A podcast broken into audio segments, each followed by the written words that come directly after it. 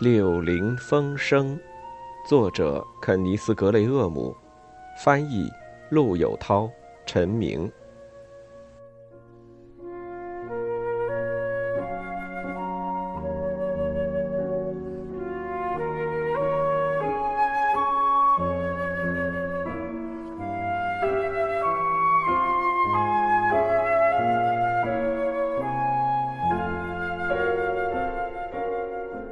第三章，野灵惊魂。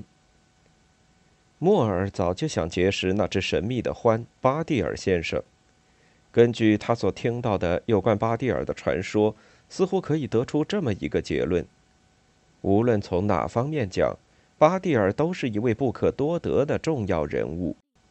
尽管难得一见，但周围的每一个人都能感觉到他那不同凡响的影响力。但是。每当莫尔提出想见巴蒂尔的时候，总是被莱特巧妙的搪塞过去。行，莱特总是这么回答：“欢嘛，总有一天会露面的，这是迟早的事。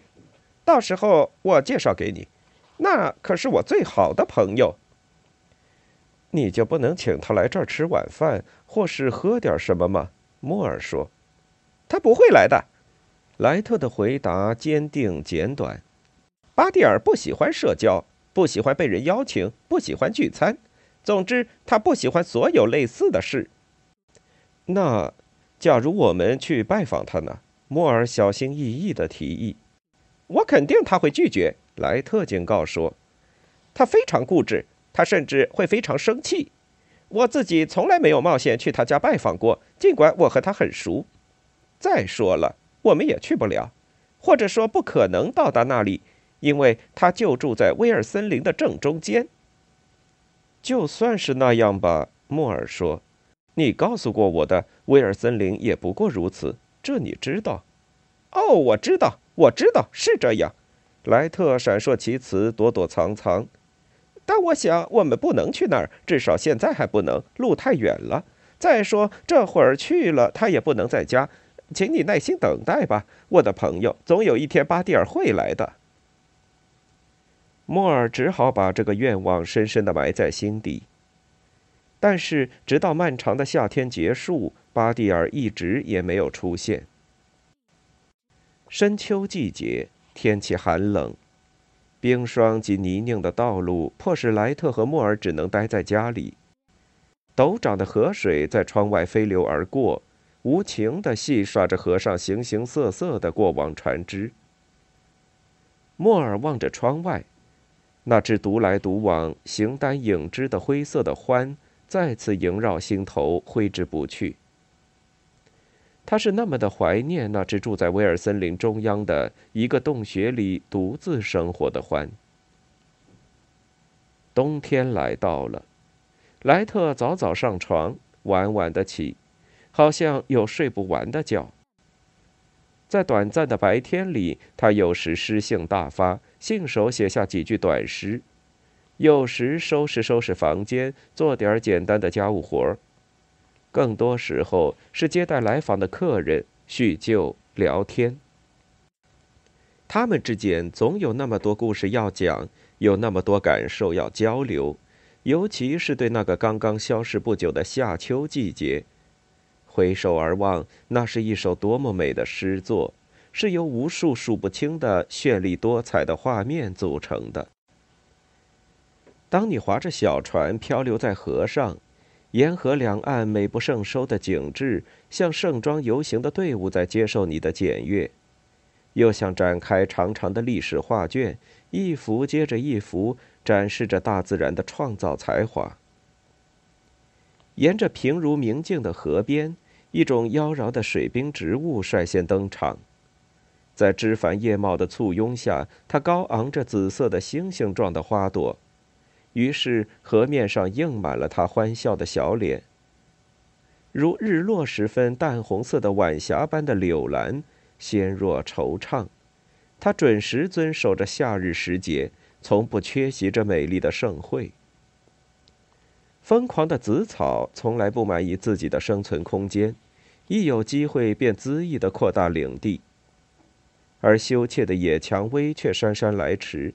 只有在某一天的清晨，它才悄悄地、身姿优美地出现在自己的舞台。这一切组成了华丽又活泼的、古老的法国加沃特舞曲的节奏，奏响了夏日的乐章。这还不算是夏日的全部，还有人在等待观望：小仙女爱恋的牧童，淑女们在窗前热盼的骑士。还有那吻了睡美人，以及那个熟睡的夏天，使他们恢复激情与浪漫的白马王子。然而，只有当那个身披琥珀色坎肩、温文尔雅、香气四溢的丝线菊步履轻盈地来到众人面前时，夏天的正剧才正式开演。那是一出多么精彩的大戏呀！夏日的清晨。日出前一个小时，动物们半睡半醒，舒适的卧在自己的洞穴里，等待着阳光照射进来。白色的还未散去的薄雾紧贴着河面飘渺舞动着，沿着河岸传来早起的小动物蹦蹦跳跳的脚步声和跃入水中激起的浪花飞溅的声音。大地、天空、空气、河水。一切都显得生机勃勃。突然间，太阳飞跃出地平线，来到万物中间，灰色的雾霭刹那间烟消云散，田野金光四射，五彩缤纷。莱特他们回忆起夏日炎热的正午，他们躲在矮树丛中午睡，身心倦怠无力。阳光穿过树叶，化为点点光斑，细小的光柱落在他们身上。他们还回忆起下午的时候，他们在河上划船、游泳，或者沿着尘土覆盖、草丛掩映的小路漫步，然后穿过一片片金黄色的麦地。大家讲的最多的还是夏日的黄昏。长长的一天过去，清爽的傍晚终于来临，大家聚在一起消夏，觉得彼此之间有那么些的感情，有千丝万缕的联系，息息相关。他们一起制定了不少今后将要进行的浪漫之旅。现在，就在这冬季短暂的白日里，动物们围坐在炉火旁，讲着他们永远也讲不完的故事。然而，他们却忽视了一位唯一感到寂寞、孤独的人。这天下午，莱特照旧坐在扶手椅里，明明暗暗的炉火映照着他一会儿瞌睡、一会儿清醒的脸。他反反复复的在脑海里构思着他的诗句，颠来倒去的修改着鬓角。忍无可忍的莫尔就在此刻下定了独自出去闯荡的决心。那个神秘的威尔森林在召唤着他，那个孤独的欢巴蒂尔先生在吸引着他。于是，在一个寒冷寂静的天空、一片铁灰色的下午，收拾停当的莫尔蹑手蹑脚地溜出暖烘烘的大厅，来到了外面。冬日的大地赤裸在寒风中，树叶全掉光了，天空显得空旷。莫尔感到从来也没有一眼望出这么远，从来没有这么近的贴近大自然的本色。这寒冷的冬日反倒让大地一年一度的甩掉所有的衣服，酣然入梦。那些个矮树丛、小山谷、采石场。以及在枝繁叶茂的夏日里不易被察觉的神秘的矿井，眼下统统赤身裸体，毫无秘密可言，似乎在请莫尔欣赏他这副别致的衣衫褴褛的可怜相。直到过了若干些日子，他们又像从前一样披上华丽的盛装招摇过市，而且告诉他，昨天的鬼把戏不过是开个玩笑，是在诱惑他。尽管有几分令人懊恼，但也有几分刺激，使人愉快。莫尔很高兴自己能喜欢这简朴的、不加修饰的、卸去华丽服饰而显得苍凉和刚烈的大地。他注意到，无遮无掩的大地骨骼是那么健美强劲，给人以力量，这很符合莫尔的追求。他不喜欢舒适安逸的种花种草，不喜欢侍弄山楂树和篱笆墙，不喜欢波浪式的山毛榉，帷幕般的榆树墙也不在他的欣赏之列。现在他满怀激情地向前走着，威尔森林已经遥遥在望。他带着几分神秘、几分凶险，横亘在莫尔面前，好像一望无际的海洋里一片黑色的暗礁。莫尔走进了威尔森林。森林是平静的，没有什么使莫尔感到恐惧和不安。脚下树枝被他踩得噼啪作响。而粗一些的树段常常把他绊得差点摔倒。树桩上长满了形态各异的菌类，酷似一幅幅夸张的漫画。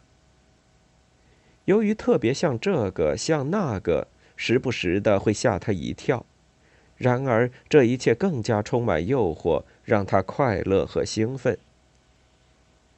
莫尔在森林里走啊走啊，光线越来越暗。蹲伏着的树丛似乎在向他移过来，路边和身旁密不可测的洞穴冲他张开丑陋的嘴巴，四周静极了。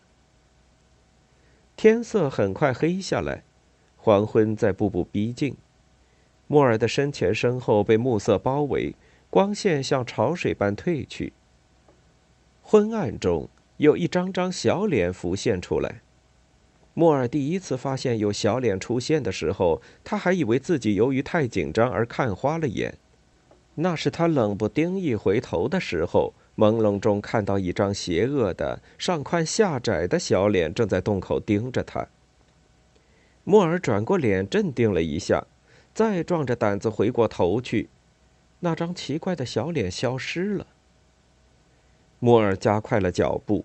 他自己安慰自己，别再胡思乱想，疑心生暗鬼，没事儿找事儿。莫尔走过了一个又一个洞穴，那时候他才发现这不是什么幻觉，而的确是真的。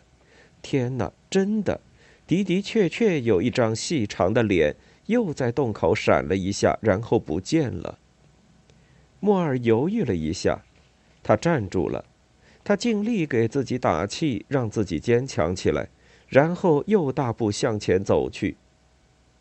突然，在每一个洞穴，远的、近的、成百上千的洞穴里，都闪现着那样上宽下窄的小脸。他们忽而闪现，又瞬间即逝，盯着他的目光充满敌意和仇恨，冷酷、邪恶，刀尖一般的锋利。如果我远离这些洞穴，就不会看到这些令人不快的嘴脸了。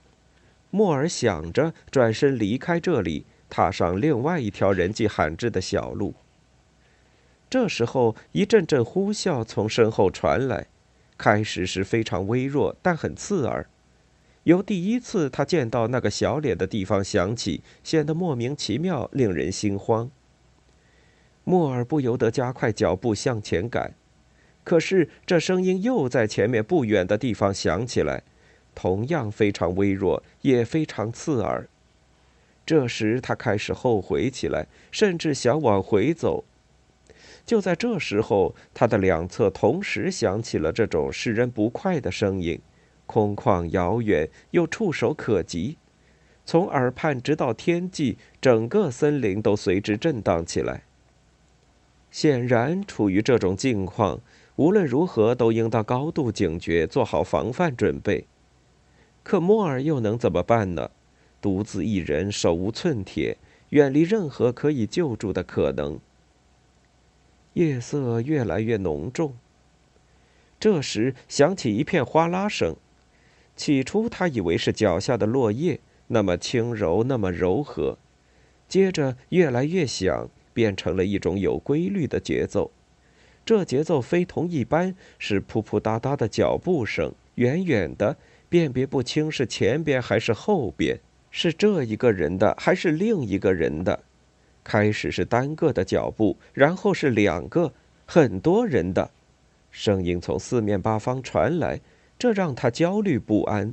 他让自己停下来，一动不动，侧耳细听。他发现他已经被什么东西围住了。果然，一只兔子以迅雷不及掩耳之势穿过树林，冲他狂奔而来。他傻了，呆了，愣怔着，指望兔子能放慢脚步，或是跑向不同的方向避开它。然而，这兔子几乎是擦着它的毛皮冲了过去。他看到这只兔子面带恐惧，目光凝滞，飞快地绕过一截树桩，消失在一个看上去挺和睦的洞口里，只在空气中留下一句很不友好的话：“躲开，你这傻瓜，躲开！”奇怪的声响越来越大，好像突然降下的冰雹砸在他周围枯干的落叶上。整个森林似乎都在狩猎追击的状态下奔腾。好像一定要抓到什么。想到这儿，莫尔陷入极度的惊恐，他撒腿就跑，毫无目的，自己都不知道跑向哪里。跑啊跑啊，莫尔一头扎进一个又深又暗的树洞里。这是一个老山毛榉树为他提供的暂时的避难所、藏身地。然而，这究竟是不是一个值得信赖的安全港湾，又有谁能告诉他呢？莫尔管不了那么多，他太累了，再也跑不动了。他蜷伏在飘进树洞里的干树叶堆上，希望危险别落在自己的头顶。也不知过了多久，莫尔不敢离开树洞，他喘着粗气，浑身发抖，听着外面是一阵阵呼啸、一片片奔腾的声音。这时，他终于明白了。那些住在原野和篱笆里的其他弱小居民所时时面临的极可怕的情景，明白了莱特费尽苦心竭力阻止他见到这最黑暗的时刻，这就是威尔森林的恐怖。与此同时，莱特正坐在炉火旁打盹儿，多么温暖舒适！没有写完的诗篇从他的膝盖上滑落下来，他张着嘴，头向后仰着。正沿着梦中清脆的河岸悠闲的漫步。突然，炉膛中一块煤烧落，炉火发出清脆的爆裂声。莱特猛然惊醒过来，他下意识记得自己在干什么。他从地上拾起那本没有写完的诗篇，接着审视了一番，然后四下巡视莫尔，想问问他是不是知道令人满意的押韵的词句。这时他才发现莫尔不见了。莱特先细心的听了一会儿，希望捕捉到莫尔的动静，可是整栋房子静悄悄的。他开始呼唤莫尔的名字，没有人回应。他起身走进莫尔的卧室，莫尔经常挂帽子的挂钉上空空的，他平时穿的橡胶套鞋总是摆在伞架旁边，现在也不见了。莱特走出房子，仔细查看外面泥泞的道路，希望发现莫尔的蛛丝马迹。啊，在这里，千真万确，莫尔的橡胶套鞋是新的，是刚买来准备冬天用的。现在鞋底上凸起的印纹清晰可见。莱特终于明明白白的看到，泥地上的脚印径自离去，毅然决然直奔威尔森林。